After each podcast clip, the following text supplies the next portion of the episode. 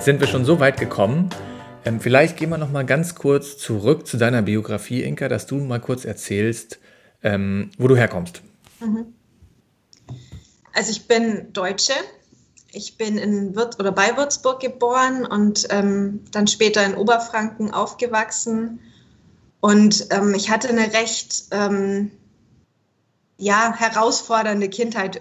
Der Umzug damals von Würzburg in, nach Oberfranken, der hat mich enorm aus dem Gleichgewicht geworfen. Also ich bin damit überhaupt nicht klargekommen. Ich habe da Freunde verloren und ich bin einfach nie wirklich da so angekommen in dem neuen Zuhause. Und das, das ähm, kombiniert mit anderen Dingen, die einfach nicht gut liefen in der Zeit, war ich ein zutiefst verunsicherter Mensch. Also äh, ganz ähm, also das, was ich vorhin schon gesagt habe, ganz, ganz, äh, also kein Selbstwertgefühl. Ähm, ich hatte Essstörungen entwickelt, äh, Angst und lauter solche Sachen. Also mir ging es nicht gut.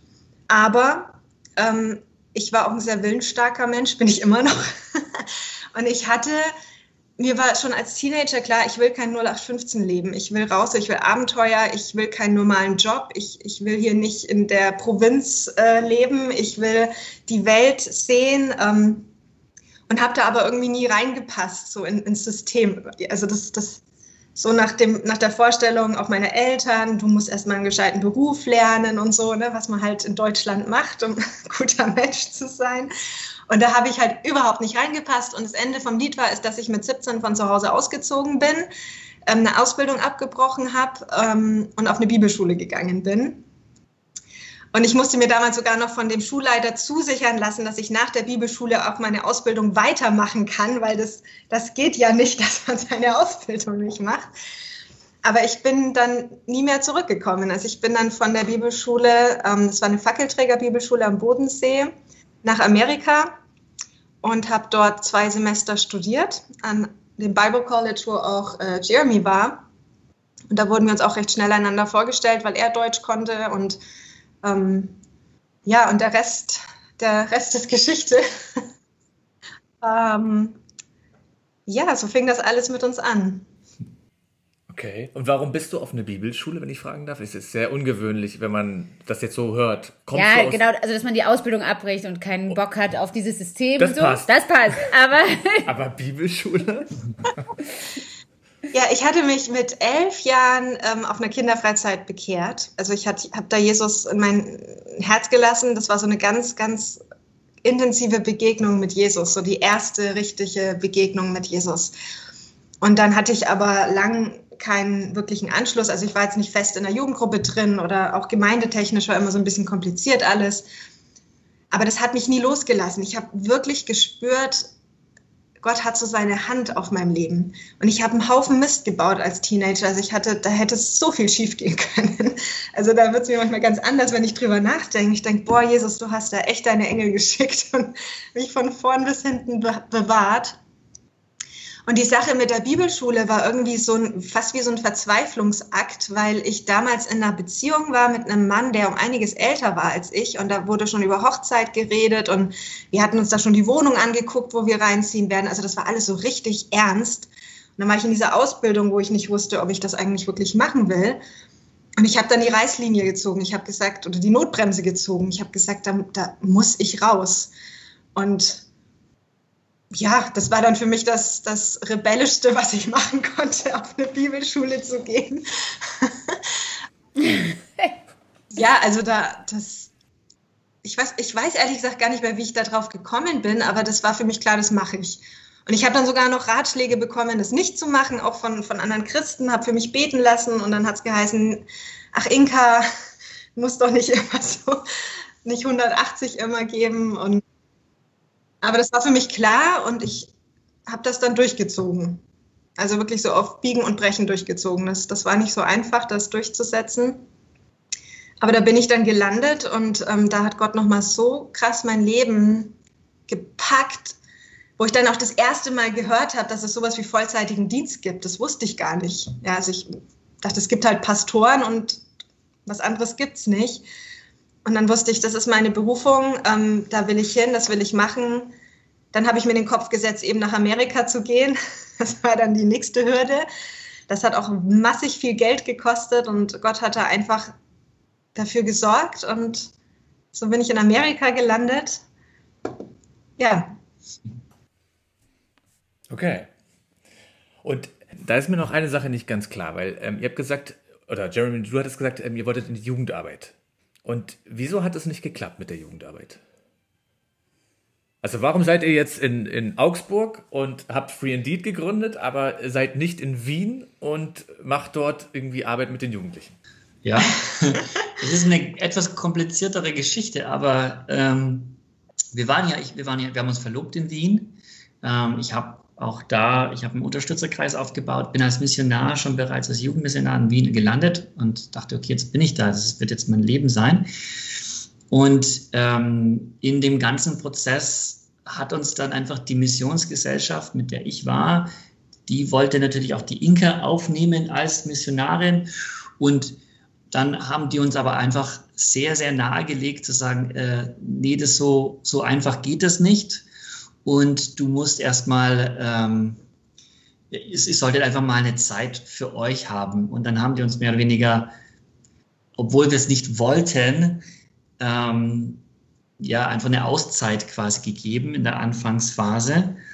Und das hat dann so viel durcheinander gebracht, wo wir dann auch sehr, sehr vieles, auch die Reaktion der Gemeinde und einfach vieles, das nicht so gut gelaufen ist, wo wir dann einfach gemerkt haben, also das wollen wir dann doch nicht wieder da zurück. Und äh, er war aber erstmal für mich äh, ein Traum am Boden zerstört, weil das, auf das habe ich eigentlich hingelebt, auf die Jugendarbeit in Wien. Und dann waren wir erstmal eine, viele, viele Jahre orientierungslos. Wir wussten nicht genau, wozu sind wir denn eigentlich hier auf dieser Erde, wenn wir doch einen Ruf in den vollzeitigen Dienst haben. Genau. Ja. Ähm, wolltest du? Nein, du.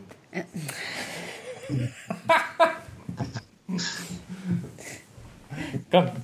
Äh, ihr sagt, ihr, sozusagen, ihr macht das im vollzeitigen Dienst. Ich weiß, in Deutschland redet man nicht so gerne über das Geld, aber wovon lebt ihr? kann man das fragen? Kann man fragen, oder? Ja, klar kann man das fragen. Das wäre meine nächste Frage gewesen. Also, okay. Schau mal. Siehst du mal. Tatsächlich ein Fleisch. Ja? Ein Fleisch.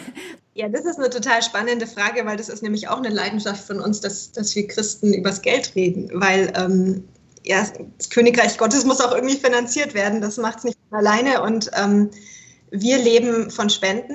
Gott spricht zu mir immer wieder über die Sprüche 31, Frau, die Tag und Nacht arbeitet, damit ihr Mann seinen Dienst tun kann. Ich finde das so faszinierend, ähm, wie Gott die Frau auch als Schlüssel hernimmt, dass, dass der Dienst möglich ist. Ich muss schon sagen, dass du hier äh, das zitierst, ähm, dass die Frau Tag und Nacht arbeitet. Wie, wie war das, damit der Mann seinen Dienst tun kann? Das finde ich super. Und das erzählst du mit, mit so einem Lachen. Äh, das äh, setzt mich jetzt ein bisschen unter Druck, Inka. Nein, nein, nein, nein. Oh. Also ich finde, das, das Interview nimmt ganz neue Formen. Nein, das schneiden Jeremy, wir gesagt, raus. Da kommt immer was Neues raus. Das geht ja gar nicht, ey. Die, der Heilige Geist wirkt. Ja, so mein Schatz. bei Inka vielleicht, bei mir noch nicht. Nee, dieses Tag und Nacht arbeiten, das kann ja auch unterschiedlich ausschauen. Also ich glaube, dass ähm, auch das Gebet setzt den Mann frei, seinen Dienst zu tun. Also wenn die Frau ihren Mann im Gebet freisetzt. Also das muss jetzt nicht... Das können wir drin lassen. Aber ich glaube, dass die Frau da durchaus... Ähm, ich weiß noch nicht genau, wie ich das in Worte fassen soll, weil das für mich selber auch noch ganz neu ist. Aber ich glaube, dass Gott da echt was, was macht. Ähm, gerade in der Richtung mit Frauen und Business aufbauen fürs Königreich Gottes. Aber mehr kann ich da gerade auch noch nicht dazu sagen. Das ist für mich auch noch ganz, ganzes, ja, ist einfach Neuland. Ja, aber wie krass Gott äh, so Projekte dann auch segnet. Ne? Also das ja. haben wir auch äh, erfahren, wo du denkst, das ist ja eigentlich unglaublich, dass bestimmte ja. Sachen kommen und laufen und so. Ja, ähm, ja aber da würde ich gerne nochmal einhaken, weil ähm, das finde ich ist ein ganz, ganz wichtiger Punkt. Wir sind in Deutschland. Und in Deutschland, ich glaube, das größte, also ich bin ja auch gerade aus meinem Job raus, ähm, ja. da habe ich, äh, der größte annehmbare Unfall ist, wenn du sagst, du verlässt deine Sicherheit. Ja. die, die 100% Sicherheit, das ist so das Nonplusultra, was alle lieben. Ja? Mhm. Ähm, und als du, Jeremy, gesagt hast, okay, du gehst jetzt aus deinem Job raus, der war bestimmt nicht schlecht bezahlt, ähm, nehme ich mal an. Ja. Ähm, äh, wie war das? Also, das, das interessiert uns. Ja. Na, ich hatte, äh, wie gesagt, ich war ja auf der Karriereleiter, war in Personalberatung und ähm, hatte dann aber einfach einen richtig sicheren Job bei, bei einem DAX 30 Unternehmen und hatte da einfach die Möglichkeit, auch äh, viele Mitarbeiter einfach unter mir zu haben und auch, ja, und aber als für mich das dann so klar geworden ist, es ist jetzt an der Zeit, diesen Schritt zu gehen, ähm, ja, war das, war das äh, echt herausfordernd und gleichzeitig auch super befreiend, sich zu befreien von dieser Last, von der Sicherheit. Sicherheit ist ja echt eine Last, die, nach der man eigentlich jagt. Und es war dann so befreiend und auch, ja, da war irgendwie so geistlicher Adrenalin eigentlich in dieser Zeit, weil wir dann gemerkt haben, okay, Gott, jetzt wollen wir es aber wirklich leben. Wir wollen das jetzt wirklich erleben, wie du unser Versorger bist. Und das war fast so wie eine, äh, ja, wie so eine Begeisterung, das mitzuerleben. Mhm. Eigentlich auch ein Privileg, das mitzuerleben. Wir erleben mit, wie Gott uns versorgt. Und er hat es auch getan. Also ich habe dann, ähm, nachdem ich diesen Schritt gemacht habe, ich war ja erst zwei Jahre im Gebetshaus Augsburg, ähm, als ich dann das Go bekommen habe vom Johannes Hartl, dass ich da hineinsteigen könnte. Ähm, zwei Tage später bin ich zu meiner Chefin gegangen und habe dann mündlich gekündigt und wusste nicht, wie ich meine Familie ab dem, das war im Oktober, wie ich meine Familie im März, also ab März quasi, ja, wie wir, wie wir Sachen bezahlen sollen. ist ein bisschen wild, aber es ist irgendwie, da steckt so viel Leben drin, in dem mit Gott gemeinsam ein Risiko zu machen. Und es war jetzt nicht so, dass das absolut unüberlegt war oder naiv war, ganz und gar nicht, sondern es war viel umbetet. Wir haben viel Ratschläge uns eingeholt und gleichzeitig aber am Ende, die, für die Welt ist das natürlich, sie sagen, ihr seid verrückt, du bist verrückt. Ich habe dann Angebote, der Personalchef wollte sich dann noch mit, mit mir zum Mittag treffen und hat gesagt, ja, also, äh, warum mussten das jetzt sein, Vollzeit? Sie können doch einfach ehrenamtlich nebenbei, das geht doch auch. Und, äh, und überhaupt Gebet und Gebetshaus, das, das hat er überhaupt gar nicht dann verstanden. Ähm, aber ich wusste, das ist jetzt dran. Ich wusste, wenn ich diesen Schritt nicht gehe, ähm, ja, werde ich mehr und mehr verheiratet sein mit meiner Arbeit. Und, ähm, und ich werde mein ganzes Leben dem, der Arbeit hingeben. Und am Ende, das Schlimmste, was ich mir vorstellen könnte, ist am Ende mit 60 Jahren zurückzugucken und sagen, äh, hättest du doch mal einen Ausstieg geschafft aus diesem Rädchen. Äh, und ich musste, okay, wenn nicht jetzt, wann dann? Also wie lange soll ich denn jetzt noch warten? Und auf wie viele Zeichen soll ich denn noch warten? Am Ende ist es doch einfach nur, ich muss einen Schritt hinaus wagen aufs Wasser und gucken, ob das Wort Gottes ja hält. Mhm. Und es hat gehalten ja. und er war sehr treu und wir haben wirklich, wir haben finanziell immer wieder mhm. enorme Wunder erlebt. Ähm, wir haben äh, Schulden abbezahlt bekommen von heute auf morgen, die wir hatten ähm, und so weiter. Es war einfach ein tolles Ereignis nach dem anderen. Natürlich auch schwierige Zeiten, ja. aber ähm, ich würde es nicht missen. Das ist so, so da. Ja. Ich bin so lebendig geworden durch diesen Schritt aus dieser Arbeits- und Sicherheitsmühle heraus. Aber da habe ich eine Frage. Also wie, wie sah denn das konkret aus? Du bist raus, du hast ja weiterhin eine Miete, ähm, deine Nebenkosten, die ganze Familie, ihr habt ja auch eine große Familie kam dann plötzlich jemand um die Ecke und hat euch Geld gegeben? Oder wie? Ja, manchmal schon, aber äh, das war eher die Ausnahme. Ähm, wir hatten, ähm, also dadurch, dass ich natürlich missionarisch aufgewachsen bin, wusste ich, okay, das funktioniert, indem man einfach ähm, einen Spenderkreis aufbaut, also einfach Freunde hineinlädt in die Vision hinein, die Gott uns gegeben hat. Das heißt, wir mussten uns erstmal Gedanken machen als Ehepaar, ja, was ist denn überhaupt unsere Vision? Warum wollen wir denn das überhaupt machen? Und dann ist es einfach nur eine, es ist eine simple Einladung gewesen an Freunde, Bekannte, Verwandte, Leute, die uns kennen. Ähm, wir haben geblockt, wir haben darüber geschrieben. Und am Ende ist es Gott, der die Herzen bewegt. Die sagen dann, hey, das ist eine Vision, da kann ich mich hineinklinken und ich will euch freisetzen dafür. Und es ist ja eigentlich ein absolutes Vorrecht, Menschen hinein einzuladen. Es ist so wie, äh, äh, äh, wie die Börse. Man kann, man, man schlägt, man, man gibt eine Einladung, hinein zu investieren, also ein Invest hineinzulegen in das Reich Gottes, was eigentlich die beste Dividende hat, die es jeweils gibt, die auf Ewigkeiten geht. Und sowas, so eine Dividende hineinzulegen ins Reich Gottes, also ist doch enorm und wir haben das immer wieder erlebt, großzügige Geber gehabt, Menschen, die einfach hineingegeben haben. Und äh, Gott hat uns da immer wieder überrascht. Und gerade jetzt in den letzten Jahren mit seiner Großzügigkeit, mhm. wo wir dann einfach staunen, wie Gott, wie gut es Gott eigentlich mit uns meint. Ja. ja. Und es ist tatsächlich mit dem Geld ist ja immer, ist es ja immer die Frage, vertraust du mir? Ja. Und das war echt auch jahrelang für mich. Äh, ich habe glaube ich, Gott, also davor habe ich echt meine Schwierigkeiten gehabt, Gott zu vertrauen, weil ich dachte, ja, das ist ja mein Geld, das ist ja mein Job, das ist ja mein Vertrag, das ist ja meine Sicherheit, lauter solche Dinge, wo ich gesagt, das habe ich doch erarbeitet. Und dann, als Gott mich da rausgerufen hat, musste ich ja trotzdem nochmal mich fragen, ja, vertraust du ihm wirklich? Also, wird er wirklich für dich sorgen? Ist er wirklich gut? Hat er dich wirklich im Blick? Und das sind Lektionen, die Ah, das ist wie Gold wert eigentlich ja, für uns. Ja, also. wir feiern das so. Und das Interessante ist, von dem Moment an, wo wir deutlich weniger Geld hatten, also wir hatten dann, als wir angefangen haben im Gebetshaus, ein Drittel, ja. war das, glaube ich? also ein Drittel von dem Gehalt, was ich vorher hatte, von dem haben wir dann gelebt. Das hat erstens funktioniert, das hat uns total erstaunt, weil wir nämlich vorher immer nicht über die Runden gekommen sind. Es hat immer nie gelangt und dann hatten wir nur ein Drittel, das hat funktioniert. Und interessanterweise in der Zeit, wo wir weniger hatten und wo wir so vertrauen mussten, dass Gott uns versorgt, also manchmal wussten wir nicht, wie wir die Miete zahlen sollten. Ähm, in der Zeit hat Gott uns das großzügige Geben gelehrt.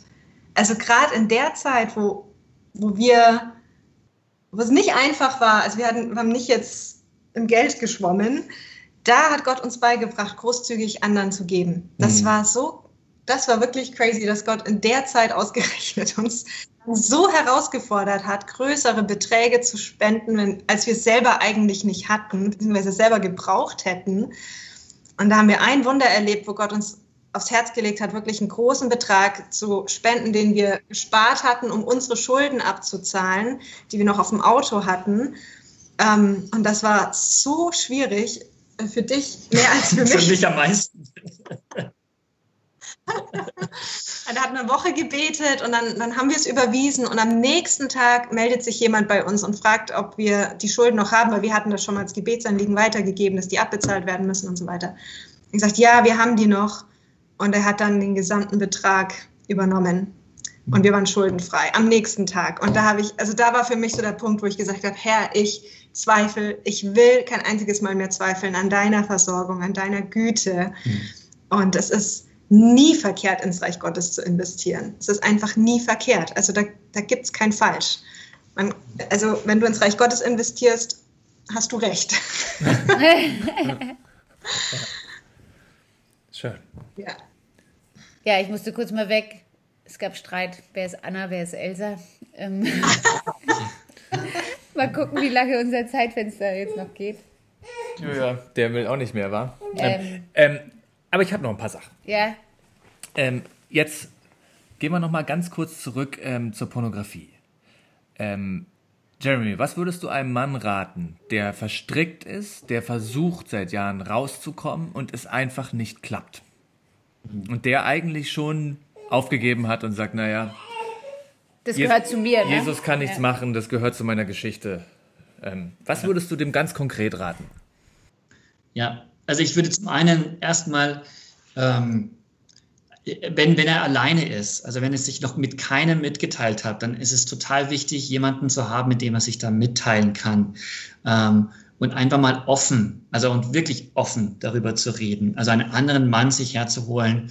Ähm, das sollte nicht die Ehefrau sein, das sollte nicht die Freundin sein, das sollte wirklich ein anderer Mann sein, mit dem ich darüber reden kann, und zwar offen. Und ähm, und dann ist es auch wirklich ähm, wichtig, sich nochmal Gedanken zu machen, ähm, warum will ich frei werden?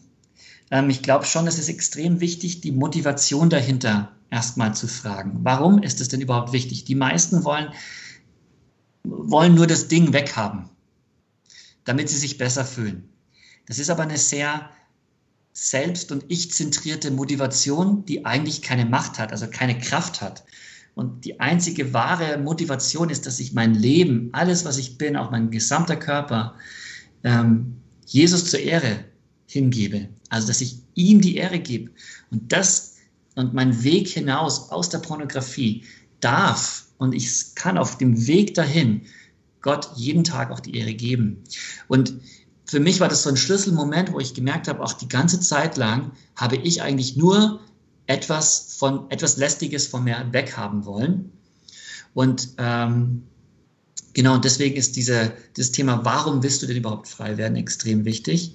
Es ist wichtig, dass du dich auch dem stellst, dass dass du süchtig bist. Also ich konnte mir das selbst gar nicht mal zusprechen oder aussprechen, ähm, weil ich habe das ständig verleugnet. Na, ich habe das schon im Griff, ich kriege das schon irgendwie hin. Ich finde es wichtig, das auch auszusprechen, auch vielleicht auch damit mit jemandem anders zu bereden und sagen, du, ich bin da einfach abhängig.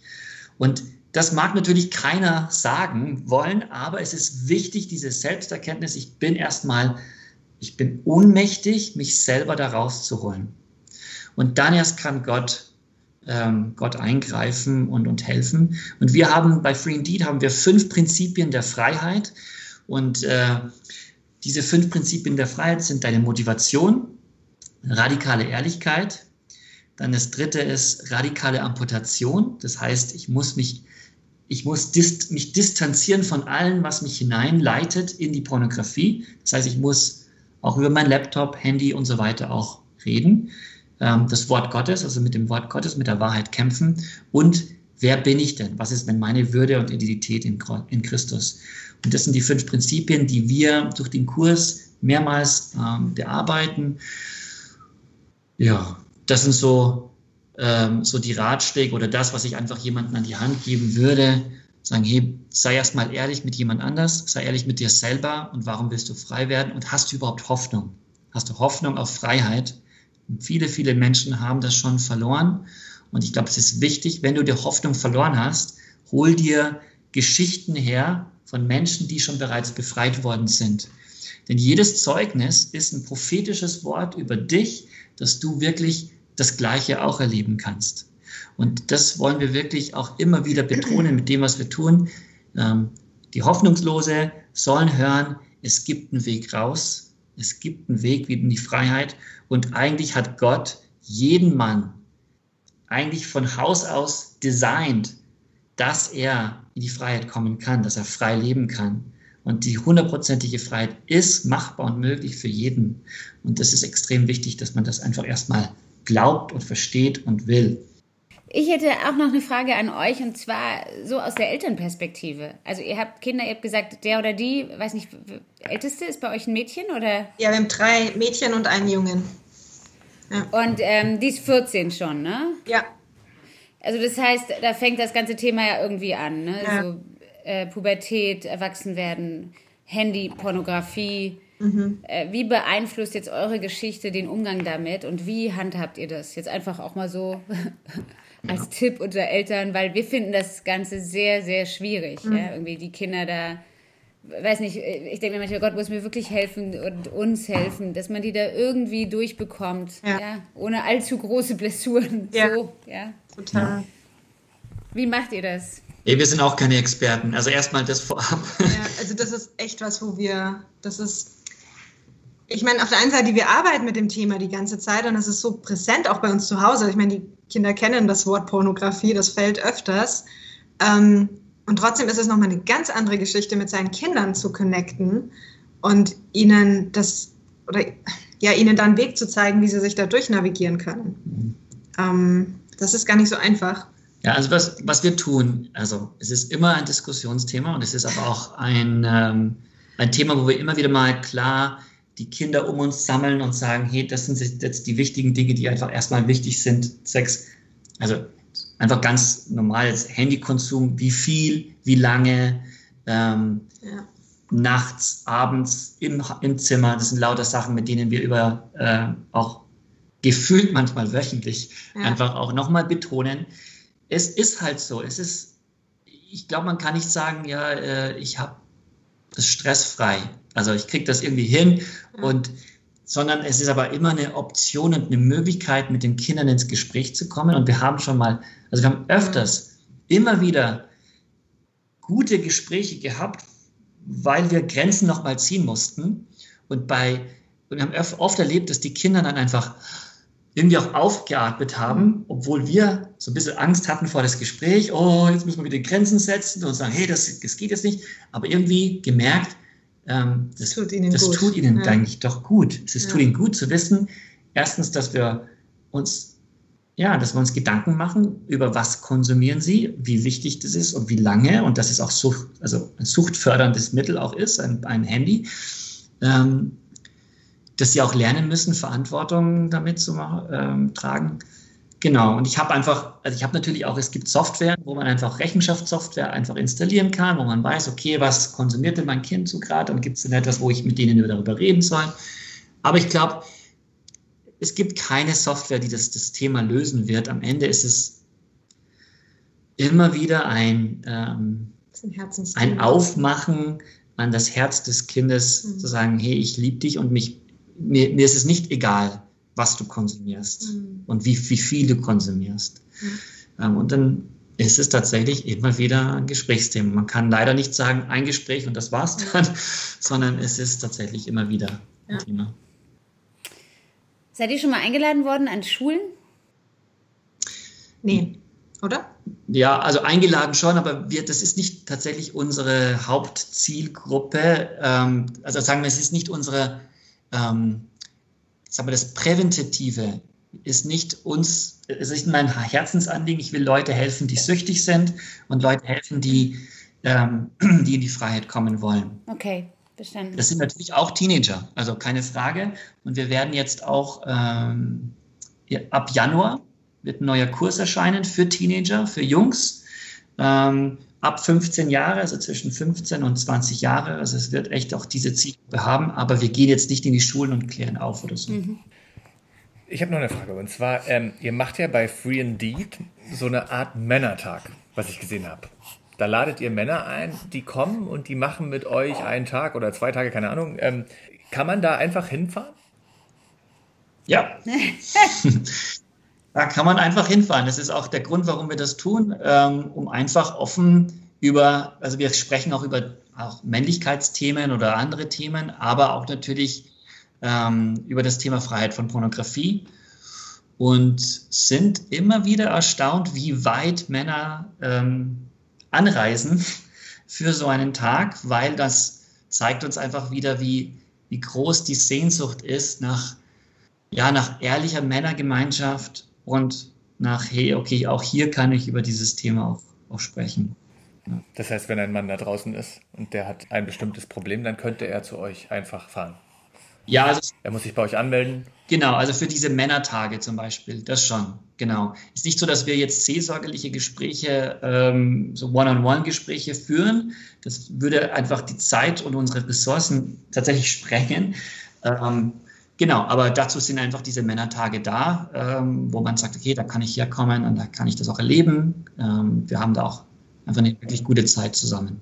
Wir haben auch zusätzlich ähm, Freiheitsgruppen. Das sind Gruppen von Männern, die sich einfach zusammensammeln, um einfach ganz konzentriert das Thema Freiheit von Pornografie anzugehen. Und ähm, man kann einfach auf unsere Webseite gehen und dort gibt es eine, eine Landkarte von Deutschland und erkennen, okay, wo gibt es denn Gruppen, wo ich mich einfach da ähm, einfach dazugehören könnte.